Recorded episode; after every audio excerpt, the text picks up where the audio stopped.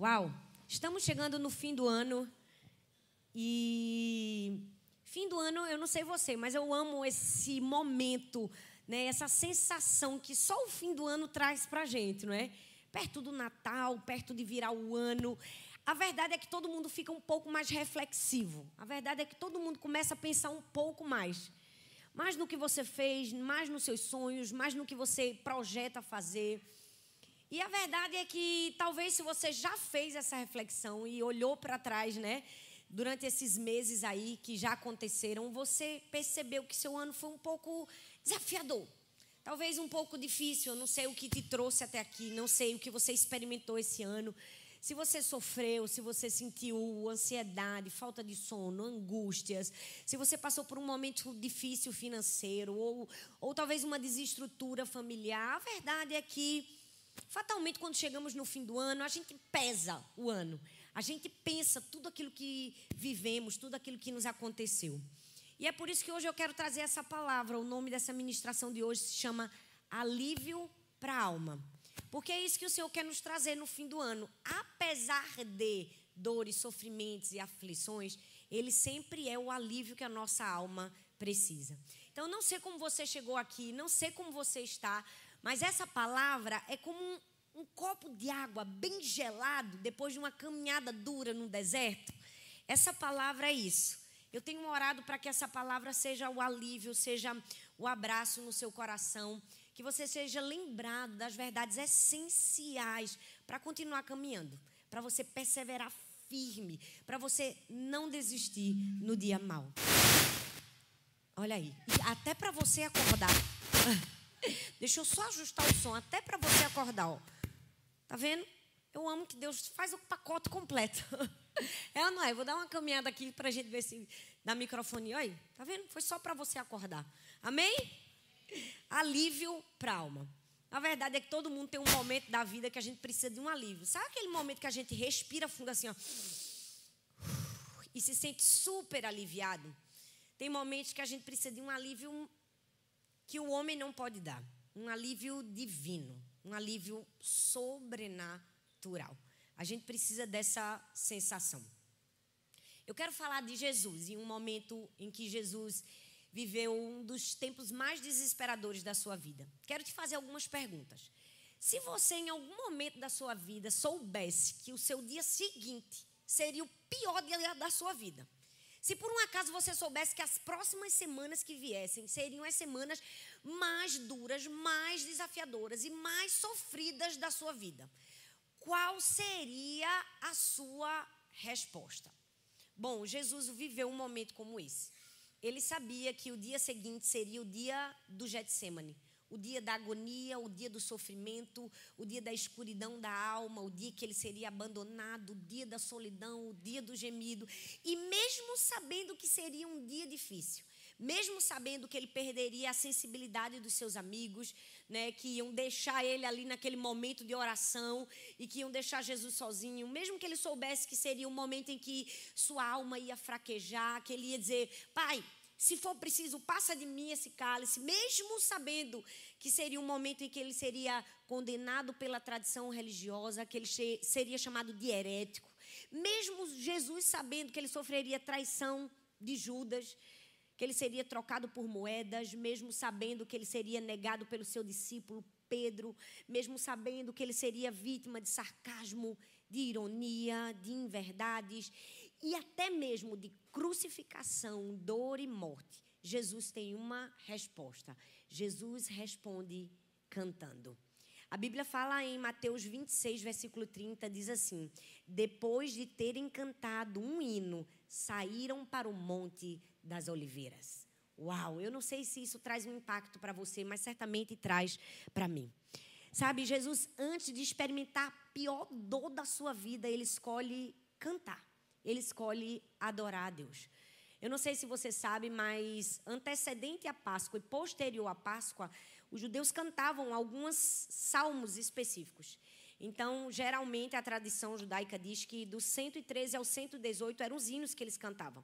O 113 e o 114 antes da Páscoa e o 115 até o 118 posterior à Páscoa. Então, certamente, Antes do pior sofrimento da sua vida, Jesus pode ter cantado alguma canção como Salmo 117, que diz assim: Louvem o Senhor todas as nações, exaltem-no todos os povos, porque imenso é o seu amor leal por nós e a fidelidade do Senhor dura para sempre. Uau! Olha só que exemplo de Jesus. Na hora do sofrimento, ele escolheu cantar um hino ao Senhor. Eu não sei se você está experimentando sofrimento ou não, angústias na alma ou não. A verdade é que não existe nada mais terapêutico, mais curador para nosso coração do que cantar uma canção inspirada por Deus. E se a gente pode fazer isso na Bíblia, melhor ainda.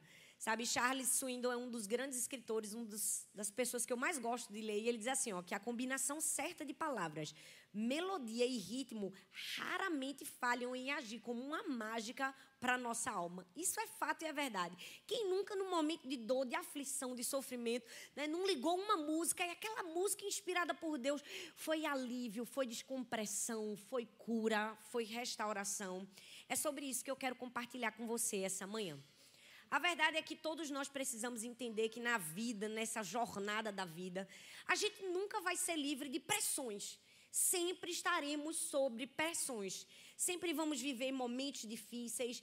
É essa vida frenética que a gente vive. Até implacável, se a gente pode dizer. Da dona de casa, a mais simples dona de casa, a um presidente de uma nação. Né, de um estudante a um empreendedor, de um pastor, né, um comerciante, de Seja qual for a sua profissão, certamente você está sob pressão e vai experimentar pressões.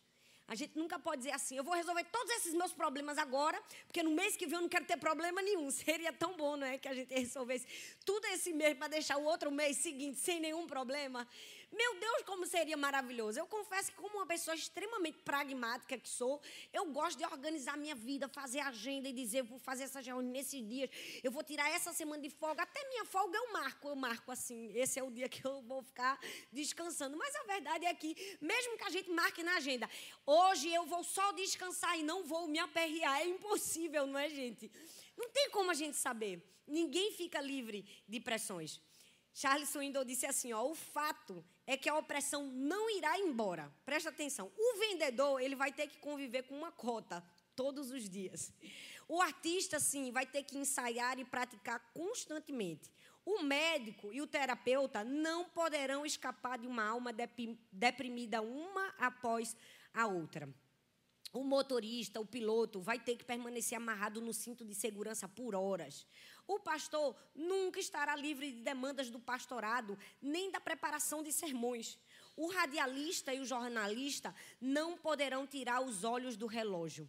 Os dias não terminam, as estradas não se suavizam. Socorro. Esse é um trecho do livro dele que é fato, que é verdade. Então eu faço a pergunta: como sobreviver a tanta pressão? Eu acho que a resposta é aprendendo a cantar uma canção. Até rimou. Olha só.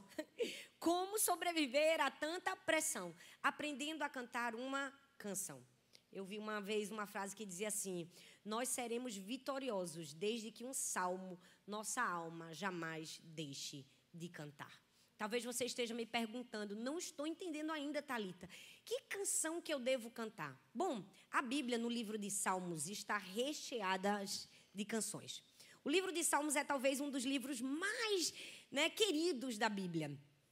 E ali nós temos tantos exemplos de tantas músicas que a nossa alma pode cantar. Mas hoje eu quero ler três salmos com vocês para falar de três atributos de Deus que nos fazem conhecê-lo ainda mais e poder descansar naquele que é alívio para o nosso coração. O primeiro salmo é o Salmo 23. Quem não sabe decorar desse salmo, né, gente? O Senhor é o meu pastor, nada me faltará. Deitar-me faz em verdes pastos. Guia-me mansamente a águas tranquilas. Refrigera minha alma. Guia-me pelas veredas da justiça por amor do seu nome. Ainda que eu andasse pelo vale da sombra da morte, não temerei mal algum, porque tu estás comigo. A tua vara e o teu cajado me consolam. Preparas uma mesa perante mim na presença dos meus inimigos e unges a minha cabeça com óleos. Com óleo, o meu cálice transborda. Certamente que a bondade e a misericórdia me seguirão todos os dias da minha vida e habitarei na casa do Senhor por longos dias. Quem aqui sabe esse salmo decorado? Levante sua mão. Mas vocês estão acordados, gente? Ou a impressão minha que vocês ainda estão dormindo? Quem sabe esse salmo decorado aqui diz amém? amém. Vocês vão me ajudar a pregar? Quem está comigo aqui? Ah, muito obrigada, Felipe. Só ouvi Felipe aqui, as meninas daqui da frente. Gente, quando eu pregar, você diz amém, para eu entender que você está aqui comigo, tá bom?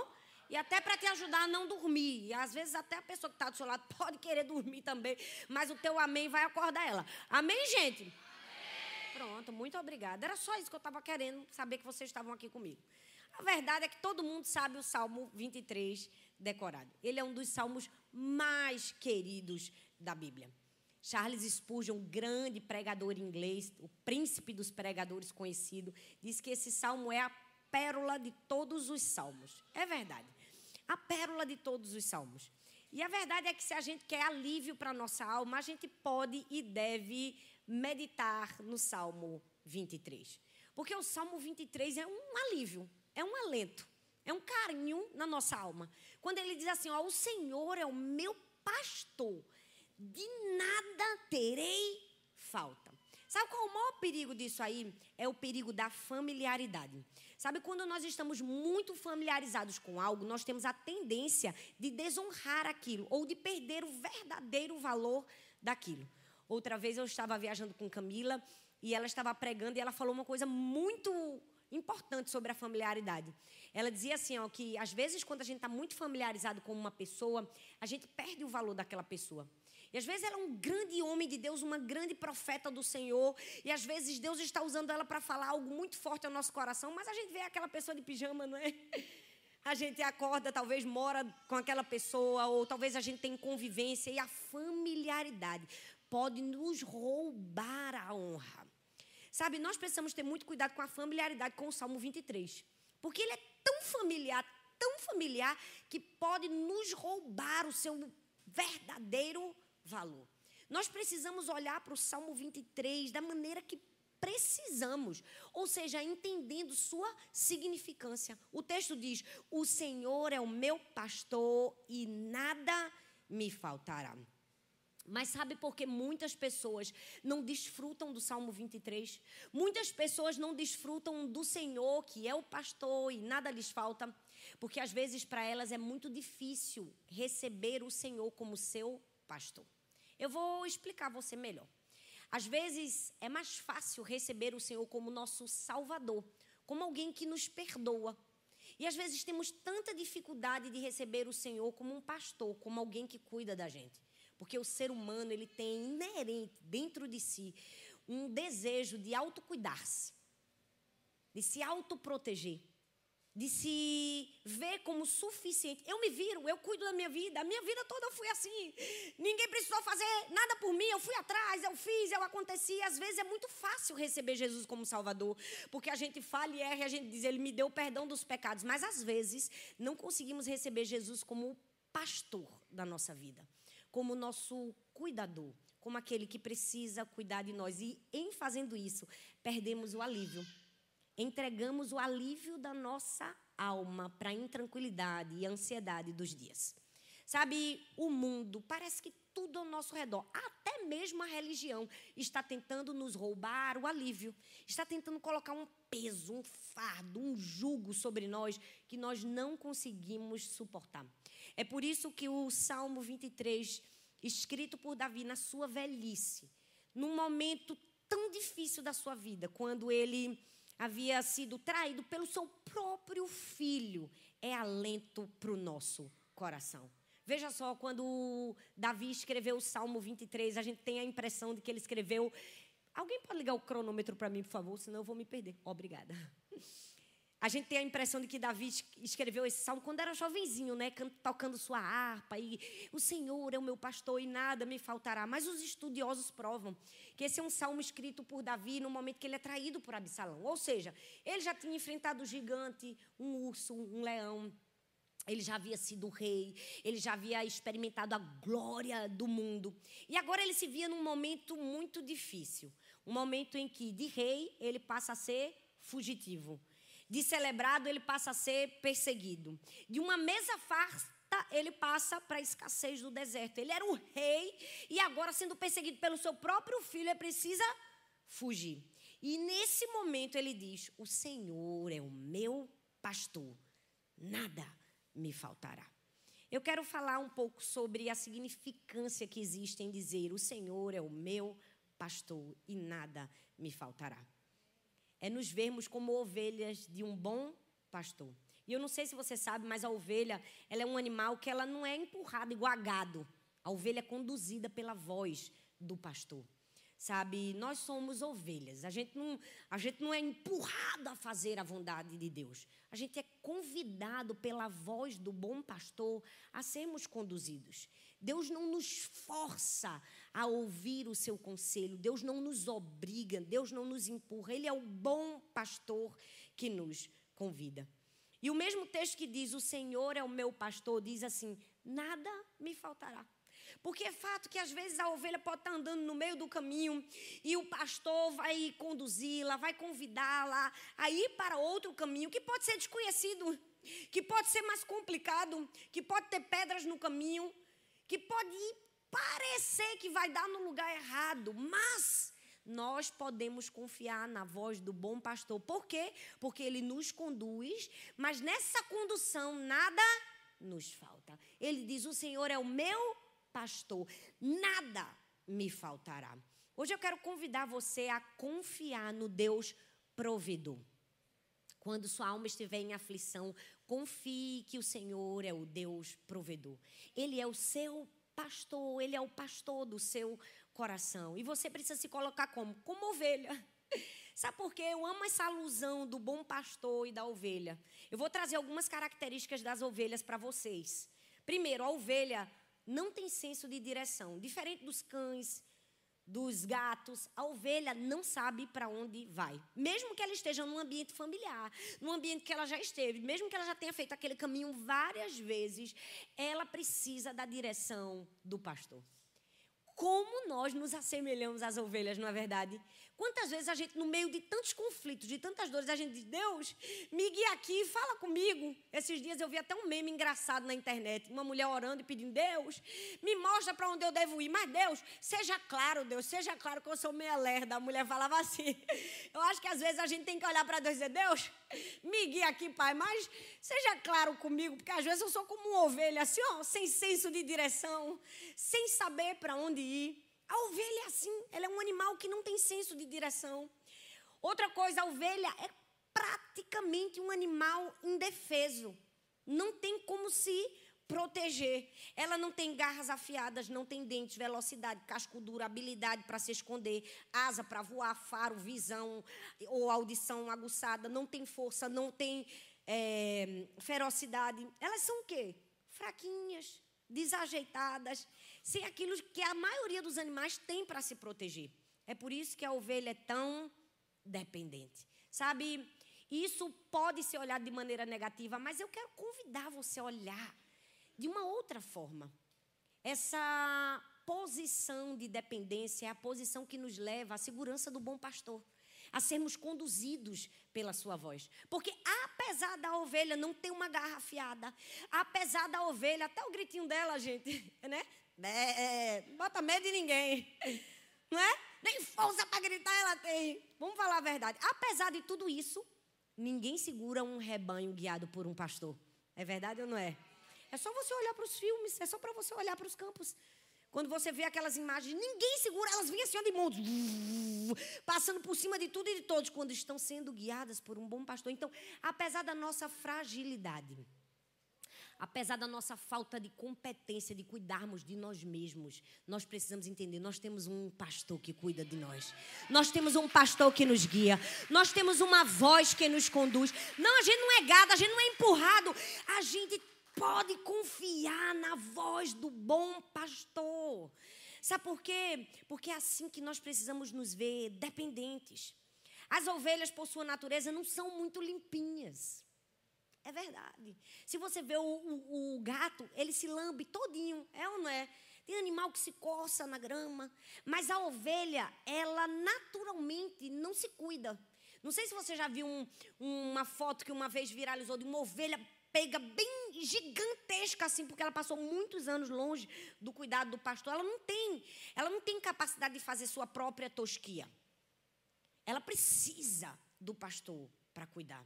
E assim somos eu e você. A gente precisa se ver assim dependente.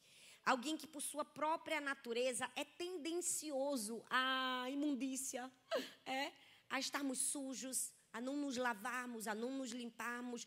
Nós precisamos permanecer na dependência do bom pastor.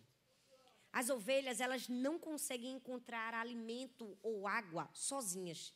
Se elas forem deixadas por sua própria conta, e se você estudar, você vai ver, elas facilmente comem erva daninha. Então o bom pastor precisa levar ela para o pasto certo, porque senão ela vai terminar morrendo. E assim somos também eu e você. Sabe, a gente precisa ser conduzidos pelo Senhor.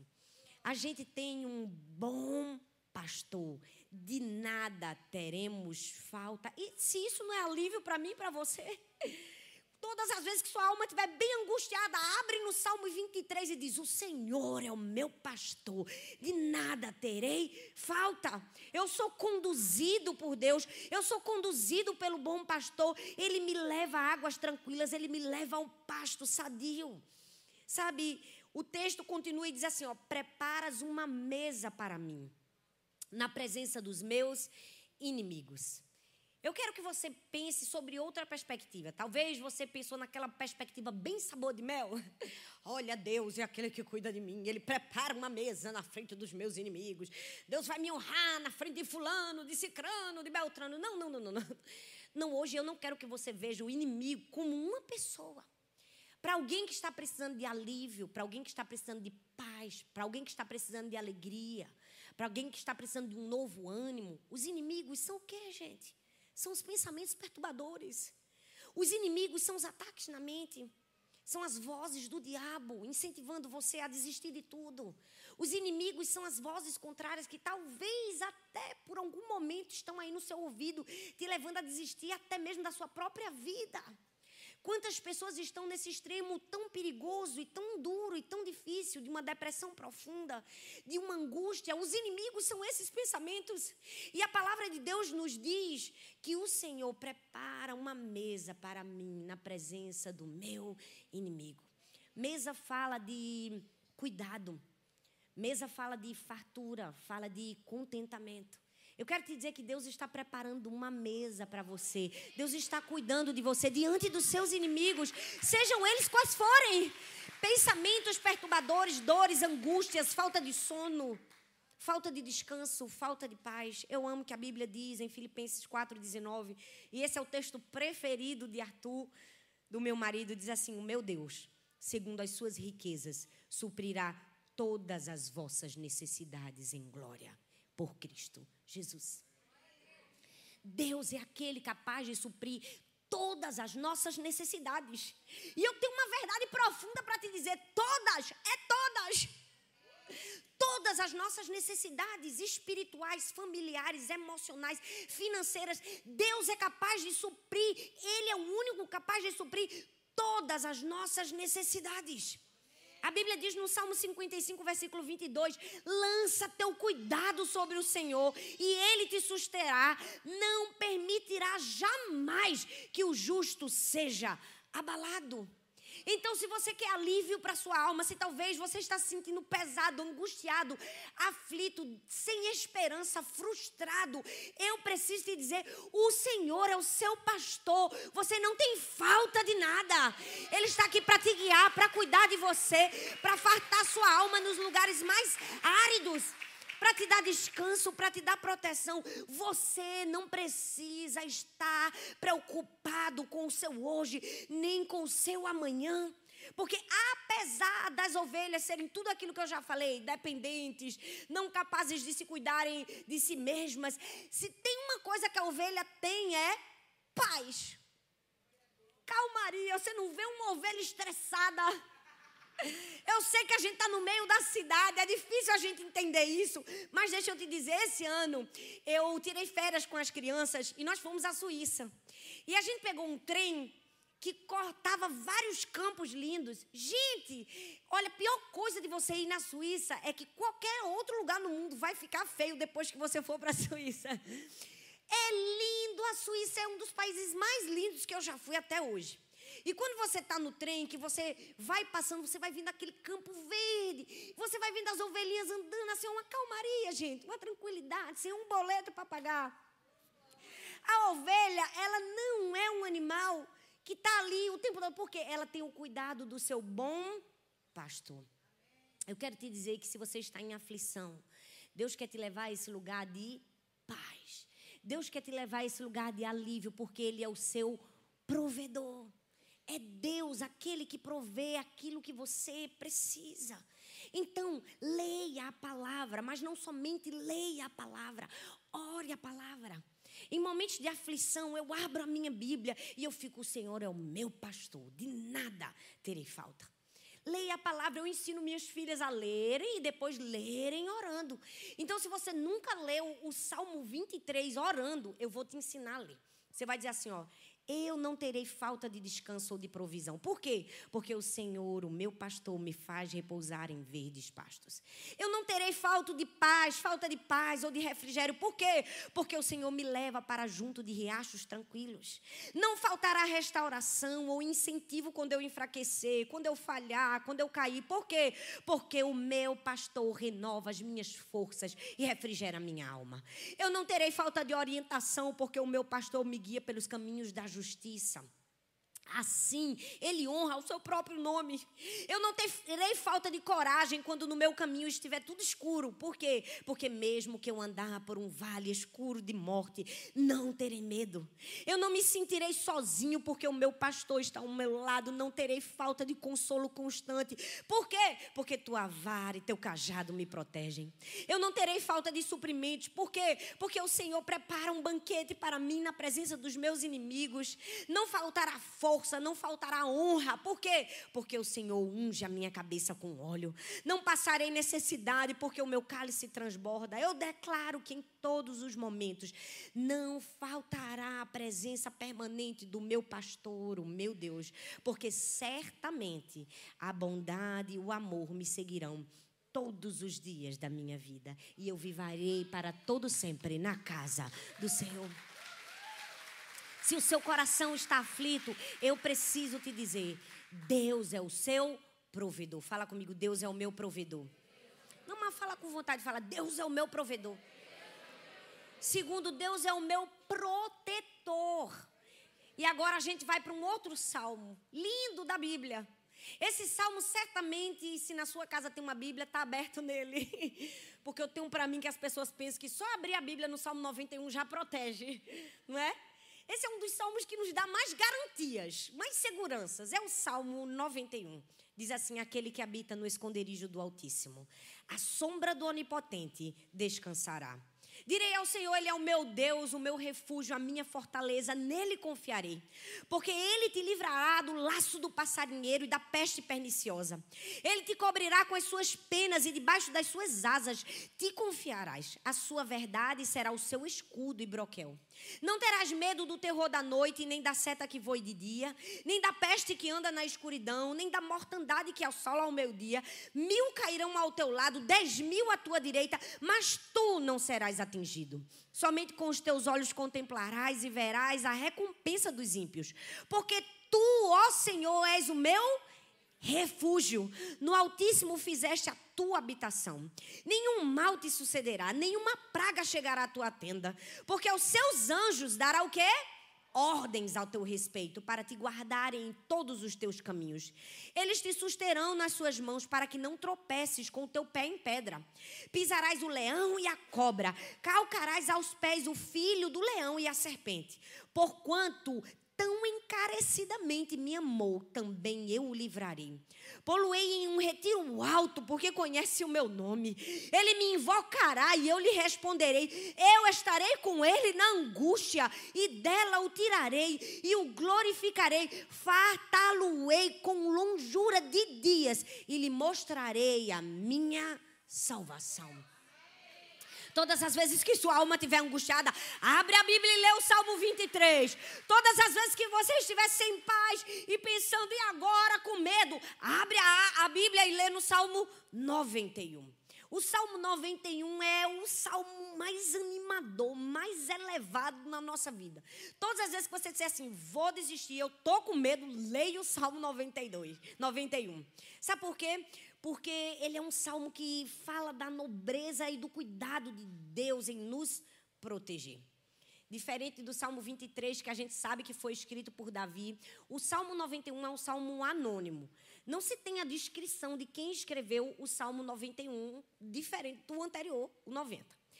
Alguns, né, a tradução, a Septuaginta, indica que foi Davi, mas alguns acreditam que foi Moisés, pelo fato do Salmo 90 ter uma similaridade e ter sido escrito por Moisés. A verdade é que não importa quem escreveu, quem escreveu conhecia Deus. Quem escreveu conhecia a capacidade que Deus tinha de proteção. E o segredo de vivermos uma vida sem medo não é abrir a Bíblia no Salmo 91 e deixar ela aberta na sua casa, na sua sala, nem no seu quarto.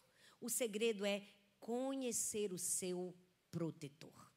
Eu amo que esse salmo, em dois versículos apenas, somente dois, ele apresenta um, dois, três, quatro nomes de Deus: Elohim, que significa o Altíssimo, o Deus de todas as coisas, o Deus possuidor.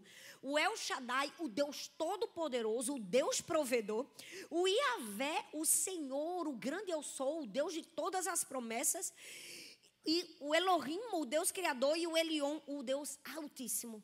Ou seja, em apenas dois versículos nós podemos ver os atributos de Deus em ter capacidade de nos proteger.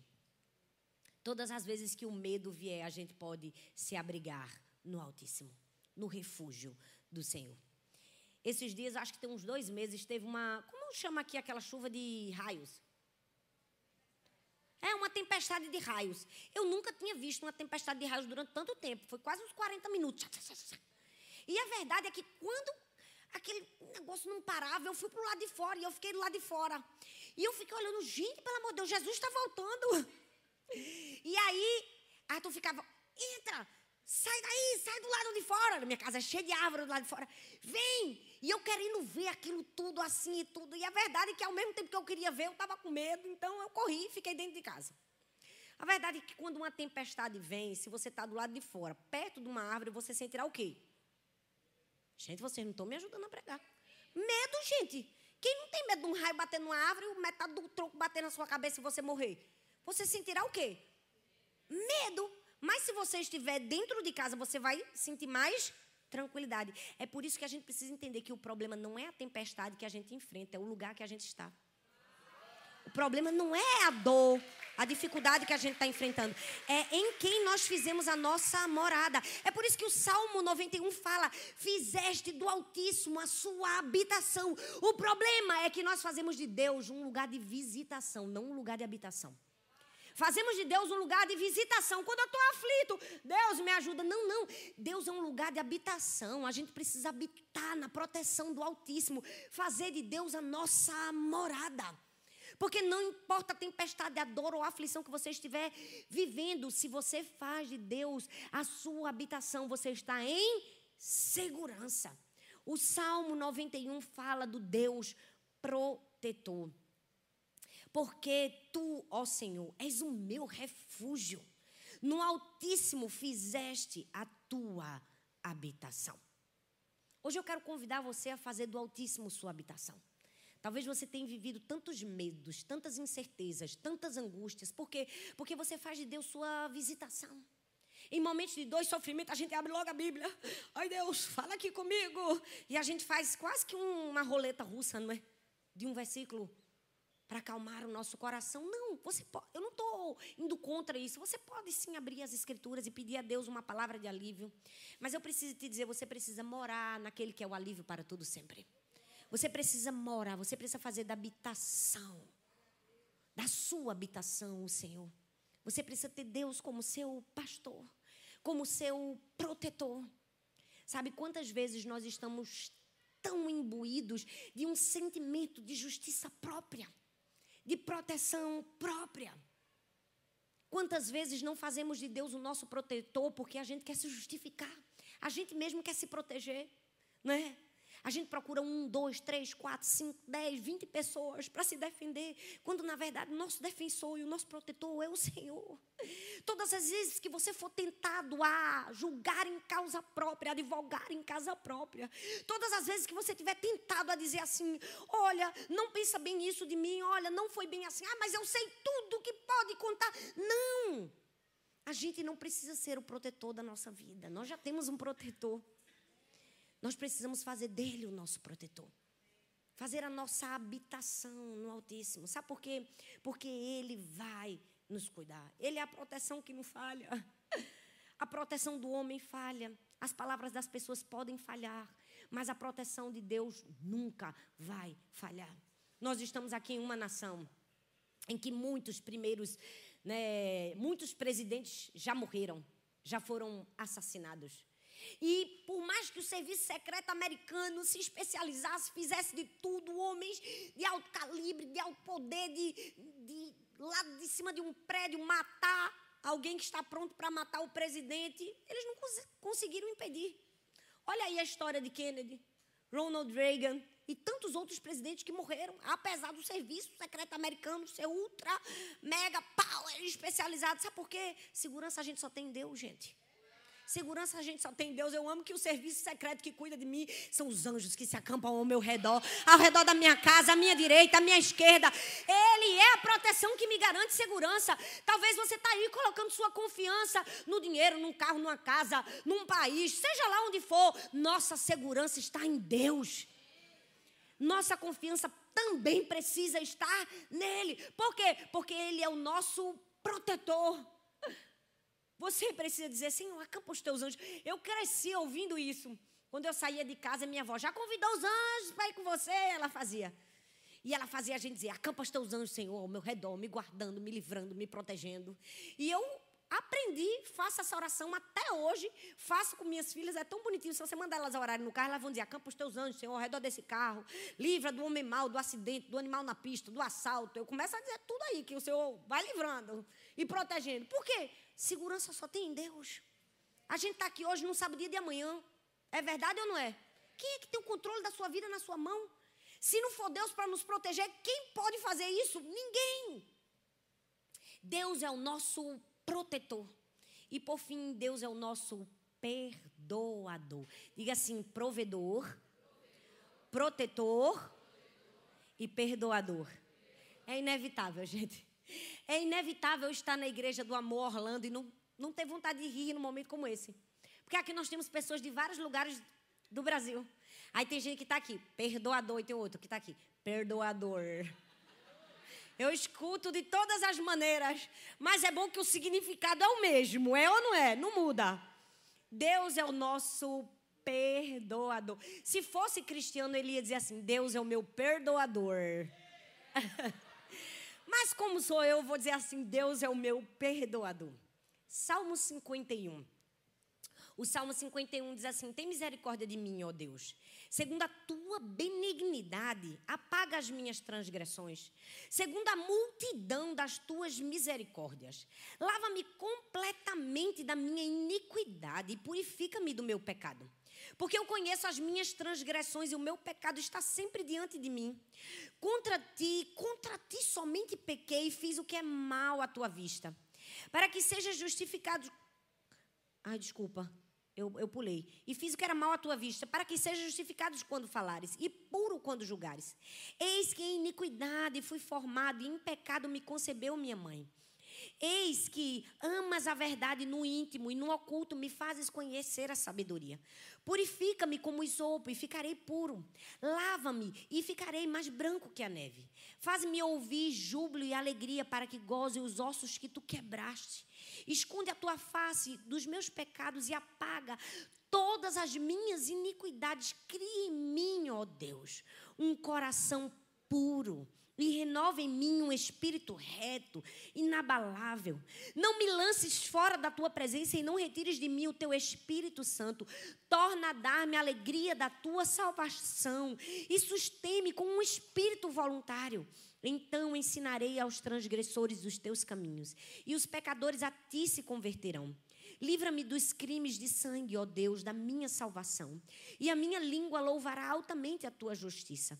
Abre, Senhor, os, teus, os meus lábios, e a minha boca entoará o teu louvor. Pois não desejas sacrifícios, senão eu os daria. Tu não te deleitas em holocaustos. Os sacrifícios para Deus são um espírito quebrantado e um coração quebrantado e contrito. Não desprezarás, ó Deus. Esse salmo foi um salmo escrito por Davi numa das circunstâncias mais difíceis da sua vida. Você me pergunta, diante do gigante, pastora? Não. Diante da perseguição de Saul? Não. Diante da rebelião do seu próprio filho? Não. Esse salmo foi escrito diante dos momentos mais difíceis de Davi, diante do seu pecado. Quando ele adultera e mata Urias. Às vezes nós temos a impressão que os dias mais difíceis da nossa vida são momentos que as pessoas fizeram algo contra nós e não conseguimos perceber que às vezes os momentos mais difíceis da nossa vida foram em momentos que nós mesmos fizemos, em momentos que nós mesmos pecamos. Um dos momentos mais duros na vida de Davi, um momento que ele falhou, um momento que ele mesmo errou. E aqui a gente vê um salmo onde a gente enxerga arrependimento. Na verdade é que eu e você somos cercados de arrependimento todos os dias. Quem nunca se viu no momento dizendo assim: ai, se eu pudesse voltar atrás. Ai, como eu me arrependo daquilo que eu fiz, daquilo que eu falei, daquilo que. daquela maneira que eu agi. Sabe por que a gente sente isso sempre? Porque nós somos pecadores. Porque nós somos falhos. Mas eu amo que o Salmo 51 nos apresenta um Deus perdoador. Ele é um dos poucos salmos que identificam logo ali ó, no começo a origem histórica, o momento em que ele foi escrito. Diz assim: ao regente do coral, o Salmo de Davi, sobre a ocasião em que o profeta Natan veio falar com Davi após o adultério. E pensando nesse episódio, a gente se pergunta, né? Como um homem, como Davi, como um homem segundo o coração de Deus, pôde fazer algo tão abominável, pôde adulterar e em seguida assassinar. Quem nunca se perguntou como um homem que amava tanto o Senhor, como alguém que estava tão próximo de Deus foi capaz de fazer isso? A resposta está no livro de Tiago. Tiago, capítulo 1, do verso 14 ao 15, diz assim: A tentação vem dos nossos próprios desejos, que nos seduzem e nos arrastam. E esses desejos dão a luz ao pecado. E quando o pecado se deve, desenvolve plenamente, gera a morte. Foi uma escolha de Davi. Uma escolha. Ele deu lugar ao pecado. Ele não lutou contra os seus próprios desejos. Ele não lutou contra a sua própria vontade. Ele não lutou contra aquilo que ele deveria lutar. E o texto bíblico diz que em fazendo isso ele caiu. 2 Samuel capítulo 11, do verso 26 ao 27, diz assim: Quando a esposa de Urias soube que seu marido havia morrido, chorou por ele. E terminado o período de luto, Davi mandou trazê-la ao palácio. Ela se tornou uma de suas esposas e deu à luz um filho. Mas o texto termina assim: Mas o que Davi fez desagradou ao Senhor. Sim, humanamente falando, Davi tinha consertado as coisas. Depois de matar Urias, ele disse assim: vamos dar um jeitinho brasileiro aqui. Traz ela para cá, eu caso com ela, ela vai ter um filho, ninguém vai perceber nada. Tudo resolvido aos olhos do homem, mas nada resolvido aos olhos de Deus. Tudo aparentemente feito por mim. Eu fiz do meu jeito, eu fui, eu fiz, eu falei, eu arrumei. Eu fiz tudo, mas o texto diz: depois que ele fez tudo, o que Davi fez desagradou o Senhor. Deixa eu te dizer, nem sempre aquilo que a gente arruma com as nossas próprias mãos está agradando o Senhor. Por que, que a gente não se deixa, como Davi se deixou logo em seguida, ser quebrantado pelo Senhor? E aí, por misericórdia e por amor, o Senhor aparece a Davi com uma palavra de Natã, o profeta. E Natã diz assim: Por que então você desprezou a palavra do Senhor e fez algo tão terrível? Você assassinou Urias, o Utita, e a com a espada dos Amonitas e roubou a esposa dele. Natan precisou olhar para Davi e dizer assim: Esse homem é você, Davi. Esse homem dessa história que eu estou contando é você. Mas a parte mais linda da história é que, apesar de Davi ter feito tudo aquilo para arrumar, para consertar o seu pecado, quando ele escuta aquilo, ele confessa. Ele diz assim: pequei contra o Senhor. Eu pequei contra o Senhor. Contra o Senhor somente pequei. E quando Davi se arrepende e confessa o seu pecado, o texto diz que Natan respondeu: sim, mas o Senhor te perdoou. Você não morrerá por causa do seu pecado. Contudo, uma vez que você demonstrou o mais absoluto desprezo pela palavra do Senhor, ao agir dessa maneira, seu filho morrerá. Aqui é o texto bíblico em que a gente vê o equilíbrio da justiça de Deus e da misericórdia de Deus. Aqui é que a gente vê que Deus é um Deus de justiça. Ele traz as consequências dos nossos atos, sim. A gente precisa aprender de uma vez por todas que as consequências não anulam o perdão e o perdão não anulam as consequências. Houve uma consequência para Davi, sim, ele perdeu o seu filho, mas houve também uma misericórdia. O Senhor perdoou ele por completo, permanecendo a sua identidade de um homem segundo o coração de Deus. Que alívio é saber que nós temos um Deus perdoador. Que alívio é saber que, apesar das nossas falhas, das nossas faltas, teremos sim um justo juiz, teremos, mas também teremos um justo justificador. Um justificador amoroso. Ao mesmo tempo que Deus é justo juiz, Ele é um justificador amoroso. Ao mesmo tempo que Deus nos dá uma consequência, Ele também nos dá o seu perdão. Ele encobre a multidão dos nossos pecados quando confessamos e deixamos. É até difícil para a gente, como ser humano, ver isso, né? Ver um Deus que perdoa um assassino, um Deus que perdoa um adúltero a gente olha para alguém que propositalmente matou o seu soldado fiel e a gente diz: Deus, o Senhor vai perdoar Davi.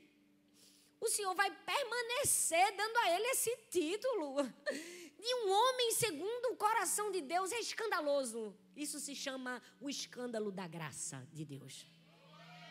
O escândalo de um Deus amoroso e perdoador o escândalo do favor de Deus na nossa vida. Eu quero que você olhe para si hoje. Eu não sei o que você fez, o que você falhou, se talvez o teu pecado te aprisiona. Você precisa se liberar dessa culpa, sabe por quê? Deus é o seu perdoador. Deus é aquele que oferece a sua graça, o seu favor a mim e a você. Você precisa receber esse Deus perdoador alívio quando encontramos o perdão do Senhor. Alívio para uma alma angustiada. Eu não sei se você que está me assistindo agora, ou você que está aqui, em algum momento da sua vida, cometeu algo que você diz assim: não tem perdão.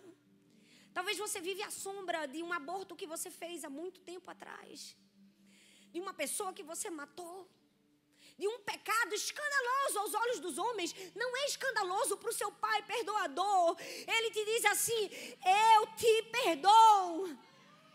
Ele é o Deus que nos dá a sua graça, mas espera de nós um coração quebrantado. Observe que nesse texto Davi faz dois pedidos. O primeiro pedido é: tem misericórdia de mim, ó Deus. Apaga as minhas transgressões. Sabe por que Davi faz esse pedido? Porque ele sabe que os dois pecados que ele havia cometido não tinha expiação para eles. O resultado era morte para o adultério e para o assassino.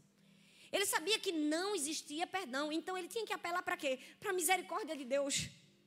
Ele diz assim: tem misericórdia de mim, ó Deus, e apaga as minhas transgressões.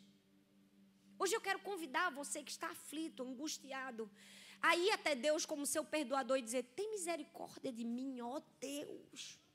e apaga as minhas transgressões. Que transgressões que eu não sei? Se você não sabe, aí você está em problemas. Porque o maior problema do ser humano é olhar para si e não achar um problema. Se você tem um problema, é quando você olha para si e não conseguiu identificar esse problema, aí você está de fato em problemas. Nós precisamos olhar para dentro do nosso coração, do coração enganoso do homem, e dizer: Tem misericórdia de mim, ó Deus. Apaga as minhas transgressões.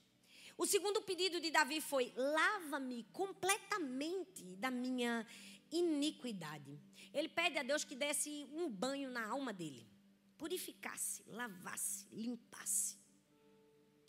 Davi se colocou numa posição de tanto quebrantamento que era impossível para Deus rejeitar.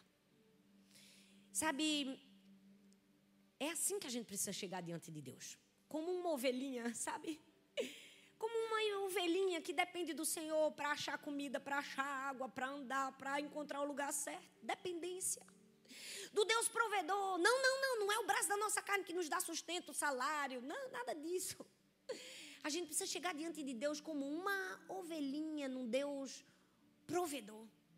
A gente precisa chegar diante de Deus como alguém que está ali, talvez com medo, com inseguranças, no meio de uma tempestade, sabendo, não importa a tempestade que eu estou, se eu estou abrigada no Altíssimo, eu tenho proteção.